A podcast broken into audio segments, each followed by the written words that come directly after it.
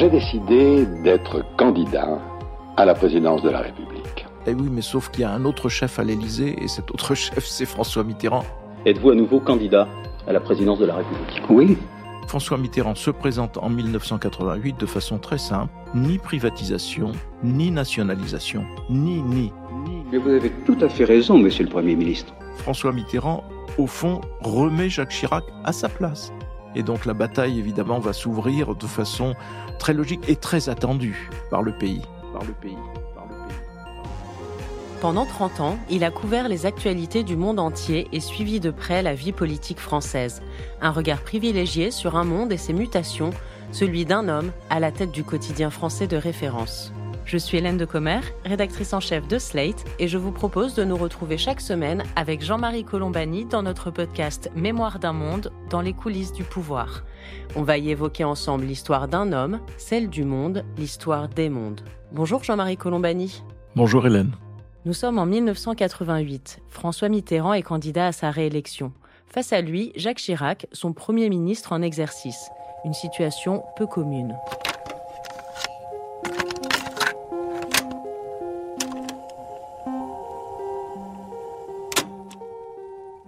J'ai décidé d'être candidat à la présidence de la République. Et je voudrais, mes chers compatriotes, vous donner mes raisons. En mars 1986, la majorité à laquelle vous avez donné votre confiance a choisi, comme elle le devait, d'assumer ses responsabilités. J'ai alors accepté d'être le chef du gouvernement pour entreprendre sans retard le redressement nécessaire de notre pays, pour préserver l'unité des Français et pour respecter nos institutions. La tâche n'était pas facile, et je le savais. Pourtant, nous avons travaillé. Et dans beaucoup de domaines, nous avons réussi. On vient d'entendre Jacques Chirac qui annonce sa candidature. Est-ce que c'est une surprise qu'il soit candidat? Non, ça n'est pas une surprise parce que c'est inscrit au fond dans, comme issue nécessaire et fatale de la cohabitation, puisque la cohabitation installe au sommet de l'État la lutte pour le pouvoir. Donc personne ne peut être surpris de la candidature de Jacques Chirac.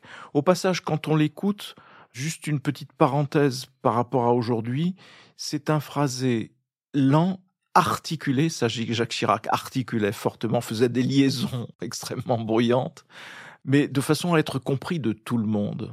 Ça contraste avec euh, les propos de certains présidents de la République aujourd'hui, qui sont, euh, j'allais dire, à, toute vitesse et qui sont difficiles à suivre parce que ce sont des phrases à rallonge. Jacques Chirac, vous entendez très clairement, très sobrement, très fermement aussi, parce que dans son phrasé, il y a toujours une attitude de fermeté, qui est destinée à montrer qu'il est vraiment le chef. Et oui, mais sauf qu'il y a un autre chef à l'Élysée, et cet autre chef, c'est François Mitterrand. Et donc la bataille, évidemment, va s'ouvrir de façon très logique et très attendue par le pays.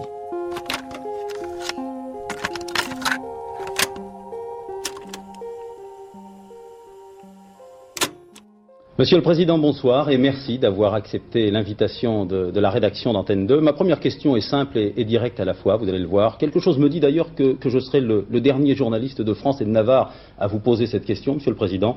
Êtes-vous à nouveau candidat à la présidence de la République? Oui. Vous avez mûrement réfléchi? Je le crois. On peut savoir quand vous avez pris cette décision. Certains disent c'est en juillet 87, d'autres disent c'est pendant les fêtes de fin d'année. Je n'en sais rien moi-même. François Mitterrand n'a pas eu un premier septennat facile. Il s'est dédié avec le tournant de la rigueur. Alors, sur quoi, Jean-Marie, est-ce qu'il peut faire campagne de manière crédible? Sur euh, une idée simple. La première période du septennat de François Mitterrand avait été marquée par euh, beaucoup de réformes et notamment une grande vague de nationalisation. Nationalisation des banques, nationalisation d'un certain nombre d'entreprises industrielles, etc.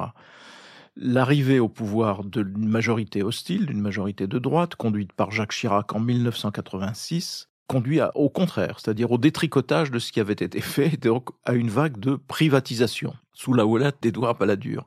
Et donc François Mitterrand se présente en 1988 de façon très simple, ni privatisation, ni nationalisation, ni ni, pour vanter sa nouvelle conception de l'équilibre. Ni l'un, ni l'autre.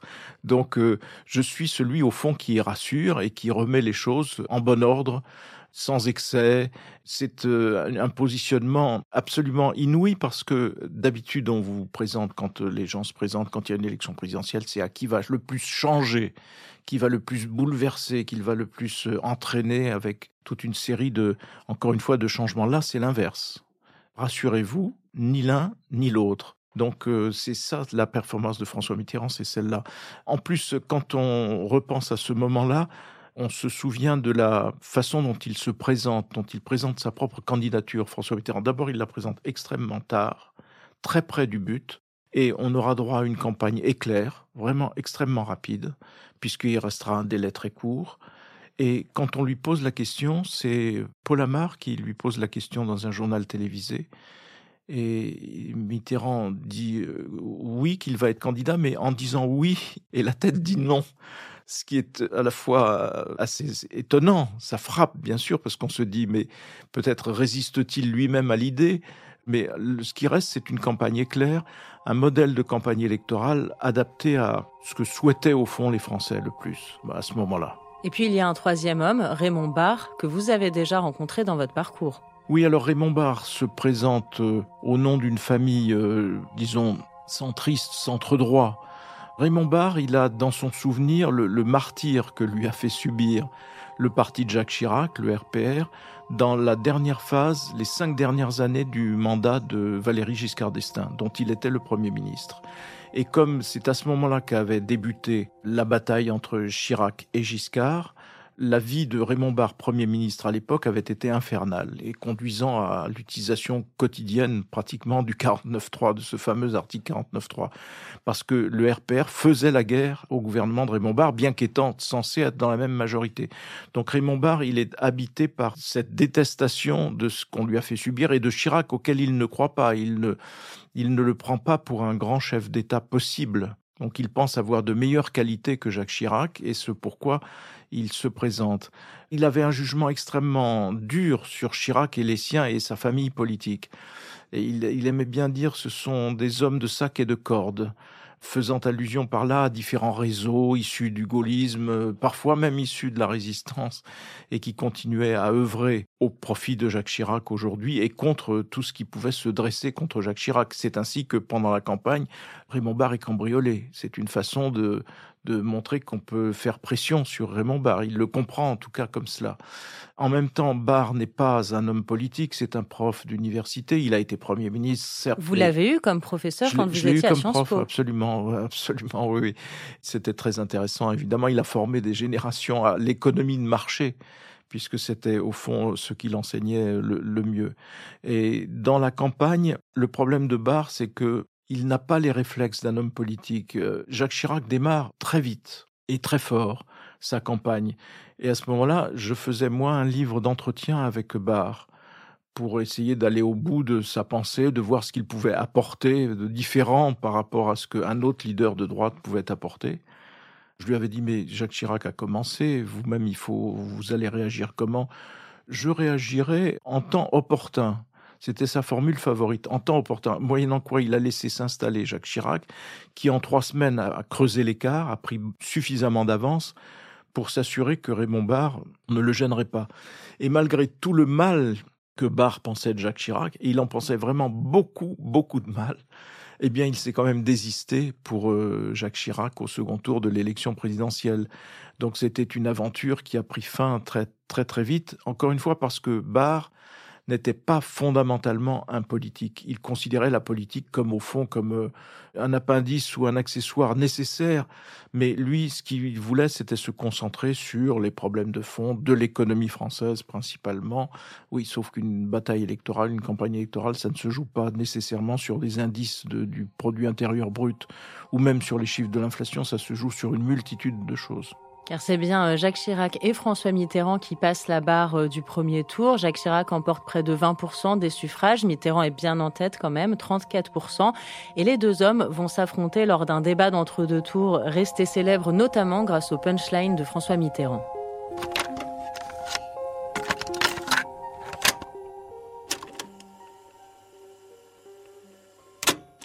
Permettez-moi juste de vous dire que ce soir, je ne suis pas le Premier ministre et vous n'êtes pas le Président de la République.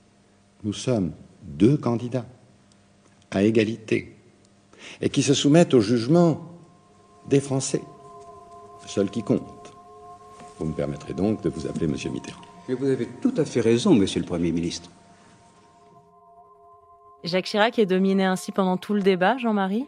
Oui, il est largement dominé et je pense qu'il faudrait peut-être sonder l'inconscient, mais quand vous avez été pendant deux ans le Premier ministre d'un président de la République qui, de facto, a imposé sa sphère de pouvoir propre, qu'il a maintenue, qui a imposé son autorité, qui a séduit un certain nombre de vos ministres par son talent, par sa culture, par son sens politique, par son autorité morale, tout bêtement, qui est celle d'un président de la République.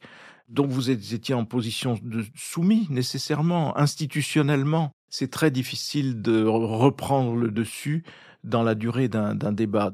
Jacques Chirac n'était pas maladroit à la télévision, même s'il a longtemps eu du mal avec l'outil télévisé, mais finalement il s'y était quand même assez bien adapté. Il était quand même devant cette situation où il y avait tout ce passé des deux ans. Et donc là, dans sa réponse, François Mitterrand, au fond, remet Jacques Chirac à sa place, c'est-à-dire derrière. C'est assez parlant de ce point de vue-là. À votre sens, ce débat a pesé dans l'issue finale du second tour? Je ne sais pas si ces débats sont vraiment de nature à changer le, sentiment des Français. Les jeux, je pense, étaient largement faits parce qu'en deux ans de gouvernement, ben, la droite s'était usée. La droite avait pris des décisions qui ont pu paraître impopulaires. Une insatisfaction s'est installée. Et donc François Mitterrand, lui, qui était resté au-dessus de la mêlée, comme arbitre suprême, en avait engrangé un regain de popularité d'autant qu'il avait parsemé les deux ans de cohabitation d'interventions où il prenait le parti de ceux qui protestaient ou de ceux qui manifestaient leur mécontentement. Il était leur grand protecteur d'une certaine façon. Et donc, euh, il récupérait ou il recueillait là les fruits de cette attitude en contrepoint qui fait que les présidents, passant par euh, l'épreuve de la cohabitation, en sortent toujours renforcés là où les, ceux qui gouvernent nécessairement s'usent. Comme disait Raymond Barre du poste de Premier ministre, c'est fait pour endurer. Ben oui, ils endurent et ils, terminent avec euh, évidemment une popularité en baisse ou en tout cas un mécontentement dans un certain nombre de catégories de Français.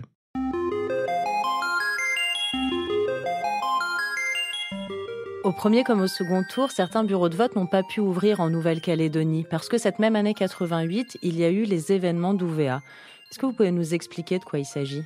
Ce qui s'est passé, c'est qu'il y avait donc un parti indépendantiste en Nouvelle-Calédonie qui contestait le fait qu'il puisse y avoir en Nouvelle-Calédonie des élections régionales parce qu'il contestait la composition du corps électoral. Le parti indépendantiste Kanak, le FLNKS, souhaitait que ne votent pas un certain nombre de néo-calédoniens nouvellement arrivés sur le territoire et voulait restreindre le corps électoral à une population euh, essentiellement aussi majoritairement kanak, il faut bien le dire euh, de cette façon.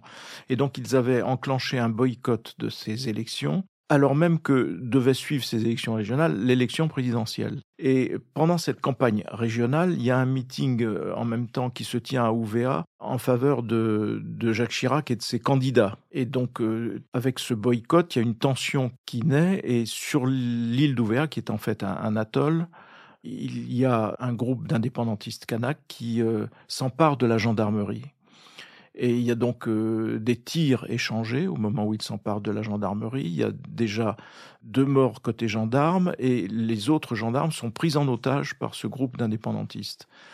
On envoie le GIGN, lequel se fait essaie une mission de bons offices, mais le GIGN est à son tour, enfin les membres du GIGN qui sont là-bas, notamment le fameux capitaine Le Gorju, qui est le patron du GIGN à l'époque, sont faits prisonniers à leur tour et sont emmenés dans une grotte par le, groupe des indépendantistes. Donc la, la, la réflexion qui s'installe, c'est que faire? Et donc, au bout de quelques jours de réflexion, le gouvernement décide de prendre d'assaut cette grotte, avec in fine le feu vert de François Mitterrand. Feu vert tardif, mais feu vert quand même de François Mitterrand, qui donne l'autorisation à Jacques Chirac. Donc l'assaut est donné, et c'est un assaut sanglant, avec euh, plus de 20 morts côté indépendantiste, et surtout le chef du commando indépendantiste, qui est connu, et qui est une figure connue en Nouvelle-Calédonie dans les milieux kanaks notamment, est blessé. Il est blessé quand il est sorti de la grotte et à l'arrivée, il est mort une polémique s'ensuit sur les conditions dans lesquelles s'est faite cette euh, récupération des, otages. Il y avait eu quand même des morts chez les gendarmes et le soupçon s'installe au fond d'une vengeance euh, sur le terrain. Et tout ça se passe entre les deux tours de l'élection présidentielle. Et entre les deux tours de l'élection présidentielle, il y a à nouveau dans le débat évocation de ces événements et où, euh, au fond, Jacques Chirac rappelle à François Mitterrand qu'il lui a donné son accord pour intervenir et qu'il y a un échange assez vif entre eux, Jacques Chirac intervenant et accusant littéralement François Mitterrand d'avoir menti ou de mentir. Mais est-ce que vous pouvez dire, monsieur Mitterrand, en me regardant dans les yeux, pouvez-vous vraiment contester ma version des choses en me regardant dans les yeux? Et Mitterrand euh, s'interrompt, regarde Chirac vraiment dans les yeux et lui dit Les yeux dans les yeux, je vous l'affirme. Le mystère restera sur qui dit vrai, qui ne disait pas vrai, mais ça montre l'intensité de la, bataille. Et là encore, Mitterrand qui est capable d'affirmer, même si Mitterrand a quand même beaucoup masqué le fait qu'il avait lui-même donné euh, l'autorisation à Jacques Chirac d'agir de la sorte avec les polémiques qui s'en sont suivies. Donc voilà cet événement tragique qui montre que la Nouvelle-Calédonie est au bord de la guerre civile. S'en suivra donc ensuite euh, ce que l'on a appelé les accords Matignon, qui seront là le fait du, du, gouvernement de Michel Rocard, qui s'accompagneront, ces accords Matignon, d'une amnistie générale. Et les accords Matignon éviteront à la Nouvelle-Calédonie le saut dans la guerre civile. On en a parlé dans le premier épisode de ce podcast. Euh, vous avez commencé votre carrière de journaliste en Nouvelle-Calédonie. Donc vous connaissez bien les enjeux locaux. Peut-être que vous avez aussi un attachement particulier à ce territoire. Comment est-ce que vous vivez cet événement et qu'est-ce que vous écrivez dans Le Monde à ce propos? Ben, Je le vis très mal parce que moi j'avais connu la Nouvelle-Calédonie à une époque plus calme mais en même temps j'avais vécu d'assez près la naissance d'un parti indépendantiste, puisque ce parti indépendantiste se forme en 1975, c'est-à-dire une année où je suis journaliste, en effet, en Nouvelle-Calédonie, que j'en connaissais les acteurs et que je n'imaginais pas un instant qu'il puisse y avoir une opération militaire de cette nature, militaire de la part des, des Kanaks, et, en même temps, en retour, une, une expédition euh, pour ramener les otages aussi lourdes de, victimes et aussi euh, angoissantes, parce qu'en effet, je me disais à ce moment-là, ben, la, Nouvelle-Calédonie peut basculer dans la guerre civile. Moi-même, j'avais fait un édito comme chef du service politique sur l'épisode d'Ouvéa qui avait si fortement perturbé la campagne électorale que j'avais appelé la France au poker. Le face-à-face m'avait laissé une impression de poker menteur entre les deux hommes sur ces événements tragiques et donc, euh, oui, c'était un moment très très difficile, mais qui en même temps euh, redonne toute son ampleur et toute sa mesure à l'exploit que sera la signature des accords Matignon et le fait de trouver une issue négociée, institutionnelle à cette crise. Et ça, c'est l'œuvre fondamentalement de Michel Rocard. Jean-Marie Colombani, vous venez de nous parler d'un des accomplissements de Rocard, Michel Rocard, qui avait été nommé Premier ministre par François Mitterrand après sa réélection de 88. Il a dû se faire violence, François Mitterrand, pour faire équipe avec Rocard après l'avoir euh, tant détesté Oui, se faire violence et en même temps, ça fait partie de, de son art politique. Premier septennat de François Mitterrand, Michel Rocard ayant échoué dans le fait d'empêcher Mitterrand d'être candidat et n'ayant pas pu être candidat lui-même, il est un petit peu mis euh, au placard. Et donc il est nommé pompeusement ministre d'État, ministre du Plan. Ça fait rire tout le monde parce qu'on savait bien qu'il n'y aurait pas de plan du tout et que tout ça c'était vraiment... Voilà, il fallait que Michel Rocard soit membre du gouvernement, mais bon, ça n'abusait personne. Et c'était une époque où euh, il était victime de toute une série de vexations. Par exemple, ministre d'État, ministre du Plan, il voulait organiser un déjeuner ou des déjeuners dans l'hôtel qui lui était réservé, l'hôtel particulier qui lui était réservé. Il était obligé de quémander l'autorisation à Matignon d'avoir ce type de réception, d'invitation, etc. C'était la vexation maximum. Le septennat se passe et euh, dans l'opinion s'installe l'idée que, au fond, Mitterrand faisant équipe à Michel Rocard, ce serait quand même euh, normal et ce serait idéal. Les Français voulaient réconcilier l'un et l'autre. et espérait beaucoup dans le fait qu'ils puissent se rassembler. Donc Mitterrand comprend cela, interprète tout cela très bien, et euh, fait publier une photo assez comique parce qu'il invite euh, Michel Rocard à faire une promenade avec lui. Tout ça se passe pendant la campagne pour l'élection présidentielle.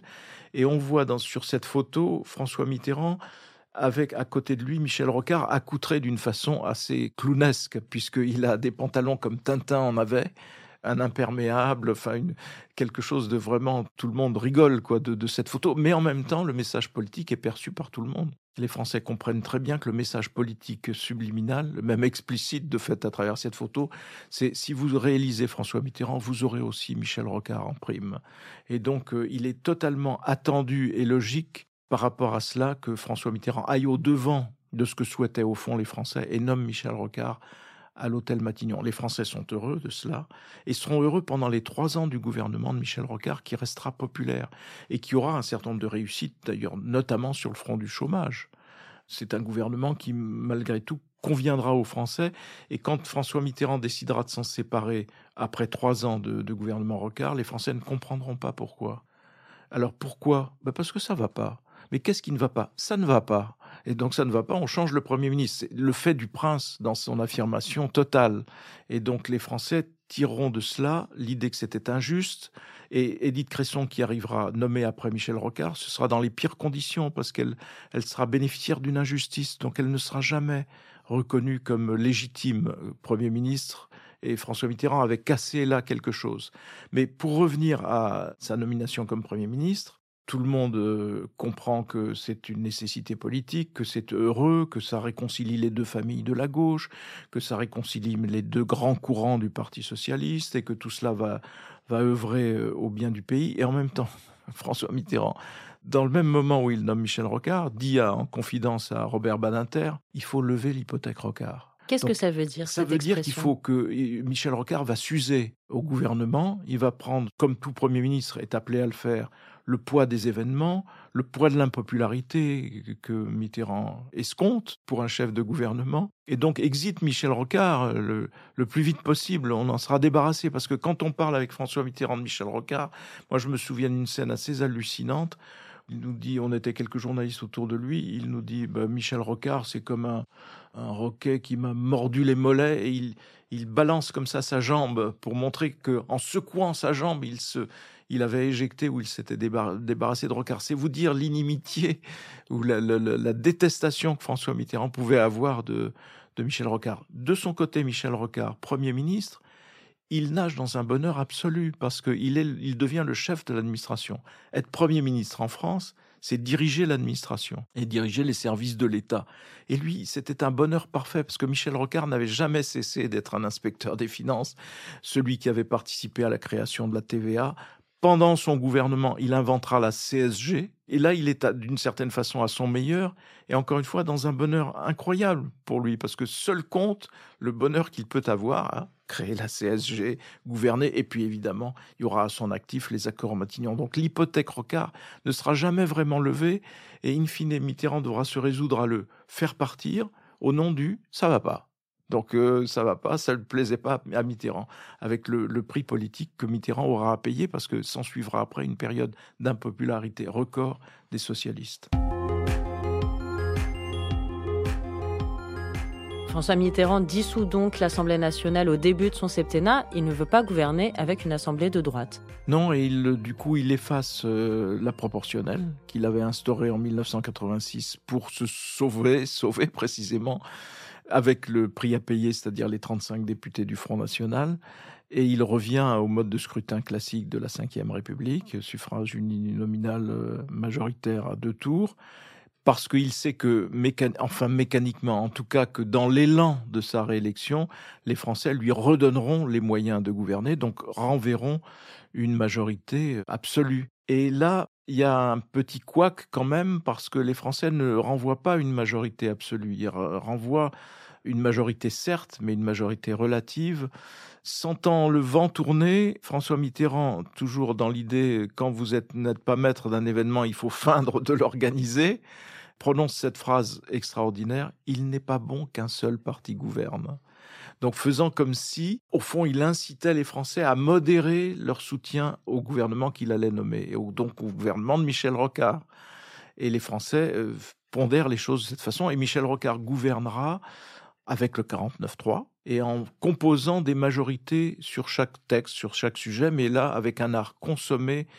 Vraiment, c'était un travail de dentelle à l'Assemblée nationale pour former des majorités, aidé par un, professeur de droit assez extraordinaire qui s'appelait Guy Carcassonne et qui était l'homme vraiment de tous les compromis négociés à, l'Assemblée. Et pour rire, euh, Guy Carcassonne aimait raconter que si la France s'était couverte progressivement de ronds-points, c'était à chaque rond-point correspondait le soutien d'un député d'opposition qui finalement votait un texte du gouvernement.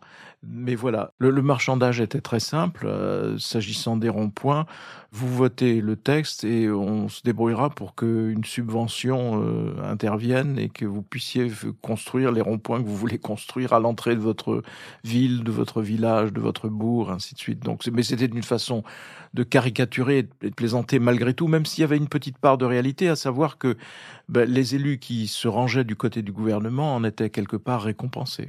Est-ce que le journal Le Monde s'était positionné dans cette élection? Alors, la, tradition au journal Le Monde, c'est en effet de prendre position par un éditorial du directeur. Jacques Fauvet avait pris très fermement position pour euh, François Mitterrand au tout début du septennat de François Mitterrand, pour l'alternance, ainsi de suite. Le journal reste sur cette ligne et appelle au fond à voter pour euh, François Mitterrand. À propos du monde, comment est-ce qu'on peut à la fois prendre position pour un candidat et dans le même temps revendiquer un traitement euh, neutre de l'information? C'est toute la problématique de tout journal, d'une certaine façon, plus encore au monde peut-être, c'est de bien distinguer l'exposé des faits et le commentaire. Et ce qui est important dans un journal, c'est le balisage, c'est de bien indiquer les zones où on traite les faits, on raconte, on va au plus près des faits et les zones où on prend position, on éditorialise. Et ça, c'est dans tout journal. Et dans le monde, tous les jours, il y a un éditorial ou, plusieurs analyses qui peuvent prendre position sur tel ou tel sujet, mais en même temps, l'exposé des faits doit apparaître tel quel dans d'autres pages du journal. Le tout est que ce soit bien étiqueté et bien respecté. Le pire, c'est quand on mélange euh, l'exposé des faits et l'analyse ou l'idéologie, ce qui est évidemment la tentation naturelle de tout le monde. Et donc c'est une gymnastique très difficile à, respecter. Par ailleurs, euh, un éditorial du Monde, ça n'est jamais qu'un point de vue sur le moment. Les lecteurs le prennent pour ce que c'est, c'est-à-dire un élément qui peut participer de leur réflexion, mais pas un commandement de ceci ou de cela. Alors c'est vrai, par exemple, que le Monde a toujours été très engagé contre l'extrême droite, mais c'est un peu aussi l'ADN du monde, la nature du monde. à la naissance du monde, il y a au fond, à la naissance du monde, en fait, il y a la doctrine sociale de l'Église. Et donc il y a cet euh, attachement à une certaine forme de gauche, en fait, qui a pu conduire le monde d'ailleurs à faire des erreurs éditoriales très, très lourdes, hein, notamment dans le jugement porté sur euh, les Khmers rouges lorsqu'ils prennent Phnom Penh et que le monde prétend assister à la libération de Phnom Penh. Donc euh, ça pouvait conduire à des dérives et à des erreurs lourdes. Donc ça veut dire que cette gymnastique n'est pas toujours respectée. Mais d'une façon générale, un éditorial, c'est un des éléments offerts par le journal à une réflexion sur des événements. Les autres éléments doivent être l'exposé des faits, les reportages, les analyses que les journalistes peuvent faire eux-mêmes en étant témoins de tel ou tel euh, événement en respectant les faits. Et ça, c'est vrai que c'est une gymnastique qui n'est pas très française euh, de mettre en commandement numéro un le respect des faits. Et donc ça, ça renvoie vraiment au balisage d'un journal. Il faut vraiment que soit identifiée la zone où on prend position, la zone où on bataille sur des thèmes et sur des idées, et la zone où on raconte vraiment ce qui se passe.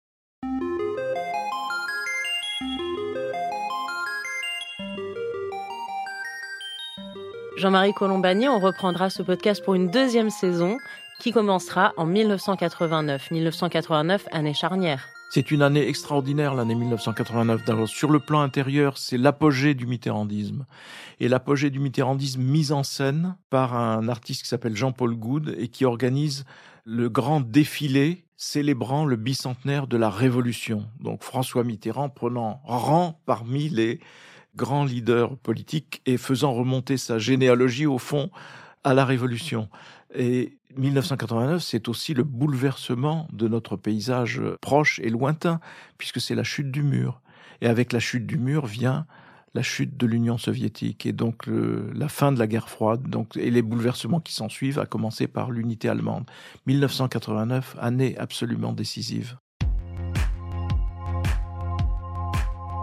Vous venez d'écouter Mémoire d'un monde dans les coulisses du pouvoir, un podcast de Jean-Marie Colombani, produit et réalisé par Slate Podcast. Direction éditoriale, Christophe Caron et Hélène de Commer. Production éditoriale, Christophe Caron, Hélène de Commer et Aurélie Rodriguez. Conseillère éditoriale, Florence Colombani. Prise de son, montage et réalisation, Aurélie Rodriguez. Musique, Victor Benamou. Ce podcast a été réalisé avec l'aide de Mona Delahaye et Clémentine Amblard.